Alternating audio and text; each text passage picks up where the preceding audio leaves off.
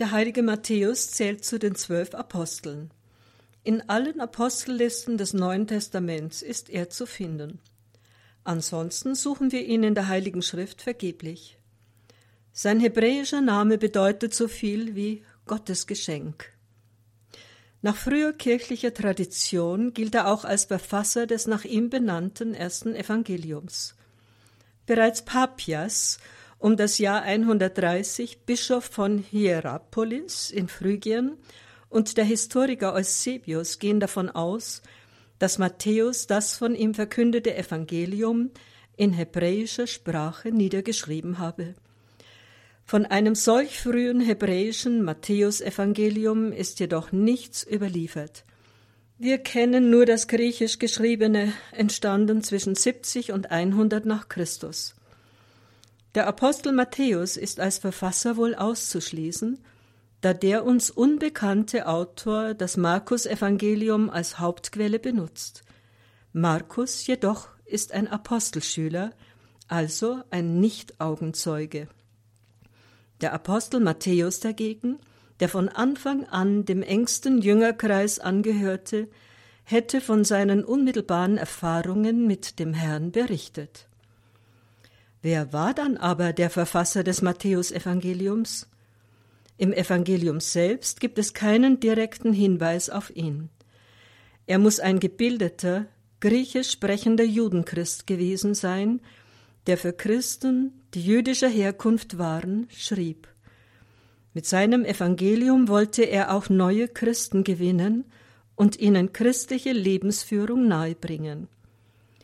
Charakteristisch für ihn ist seine intensive Auseinandersetzung mit der jüdischen Tradition, das heißt mit dem alttestamentlichen Gesetz der Tora. Im Auftreten Jesus sieht er die Erfüllung der überlieferten Verheißungen, Jesus als den angekündigten Messias. Er verwendet häufig Zitate aus den Mosebüchern und den Propheten. Kritisch setzt er sich mit dem zeitgenössischen Judentum auseinander. Vom Apostel Matthäus eine Biografie im eigentlichen Sinn des Wortes zu erstellen, ist schlichtweg unmöglich, da wir über sein Leben und seinen Tod sehr wenig wissen. Im zehnten Kapitel des Matthäusevangeliums wird er in der Apostelliste Matthäus der Zöllner genannt. Er ist in dieser Aufzählung der einzige Apostel, dem eine Berufsbezeichnung beigefügt ist. Im Kapitel 9 jenes Evangeliums begegnet uns Matthäus erstmals in seiner faszinierenden Berufungsgeschichte, von der alle drei Synoptiker berichten, also auch Markus und Lukas, die ihn Levi nennen. Die Bekehrung des Zöllners Matthäus ist ein äußerster Einbruch in die Biografie jenes Steuereintreibers am See Genezareth. In der Grenz- und Handelsstadt Kapharnaum arbeitet er als Oberzöllner für die römische Besatzungsmacht. Die Zollstation an der großen römischen Handelsstraße Via Maris hat er von den Besatzern gepachtet. Er ist also einer der als gierig und korrupt verschrienen Zöllner. Jene werden von den gläubigen Juden als unrein eingestuft. Sie gelten wie die Dirnen als öffentliche Sünder. Damit sind sie und ihre Familien gesellschaftlich und religiös geächtet. Kurze Zeit erst ist Jesus in Galiläa unterwegs, um zu predigen, steht also noch am Beginn seines öffentlichen Wirkens. Zwei Brüderpaare, ehrenwerte Fischer hat er bereits in seine Nachfolge gerufen. Und nun bewegt die wunderbar bezwingende Macht Jesu sogar einen Zöllner, ihm nachzufolgen. Die äußerst knapp formulierte Aufforderung Folge mir nach bewirkt, dass der Steuereintreiber Matthäus aufsteht und seinen Wechseltisch verlässt. Jesus muss eine ungeheure Ausstrahlung gehabt haben, denn der Angesprochene entscheidet sich mit fast unwirklicher Spontaneität mitzukommen. Er geht auf Jesu Vollmachtswort hin das Wagnis ein, ihm kompromisslos zu folgen.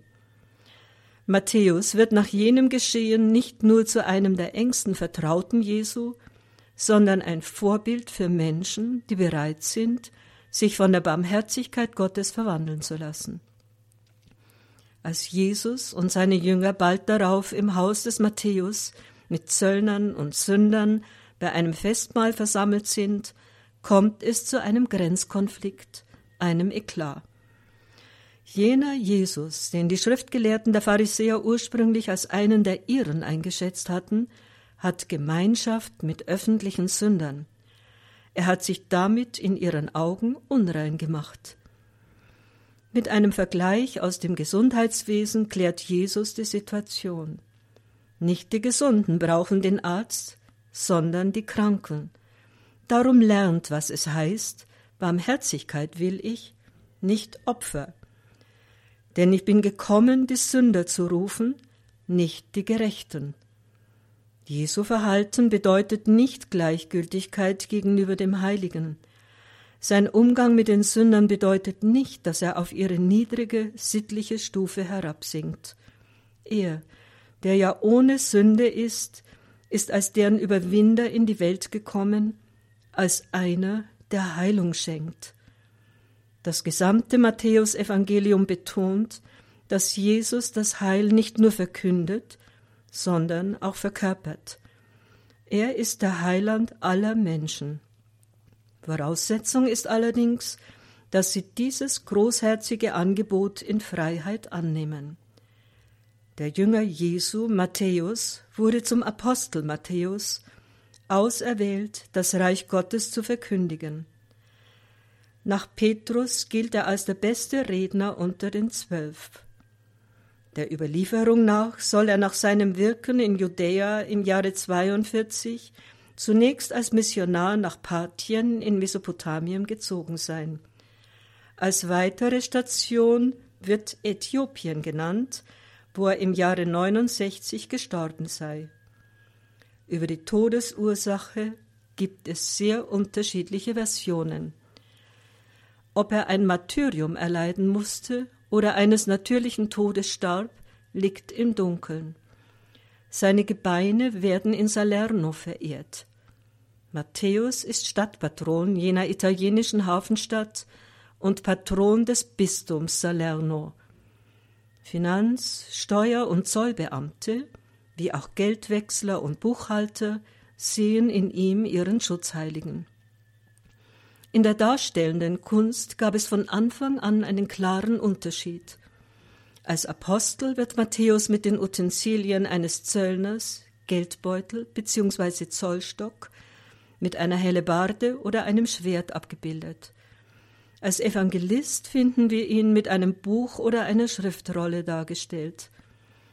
Da der Autor Matthäus sein Evangelium mit einem Stammbaum beginnt, und das menschliche Sein Jesu besonders hervorhebt, wurde ein Mensch bzw. ein Engel zu seinem Evangelistensymbol.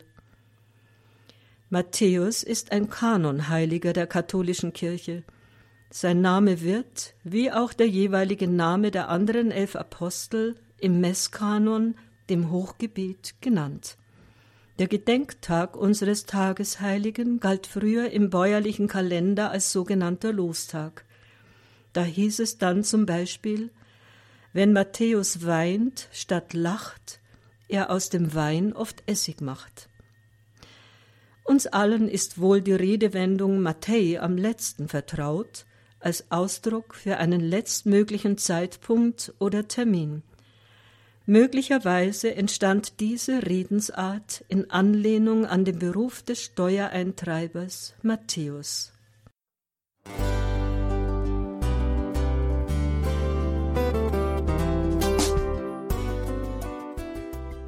Liebe Zuhörerinnen und Zuhörer, vielen Dank, dass Sie unser CD- und Podcast-Angebot in Anspruch nehmen. Wir freuen uns, dass unsere Sendungen auf diese Weise verbreitet werden. Dieser Dienst ist für Sie kostenlos.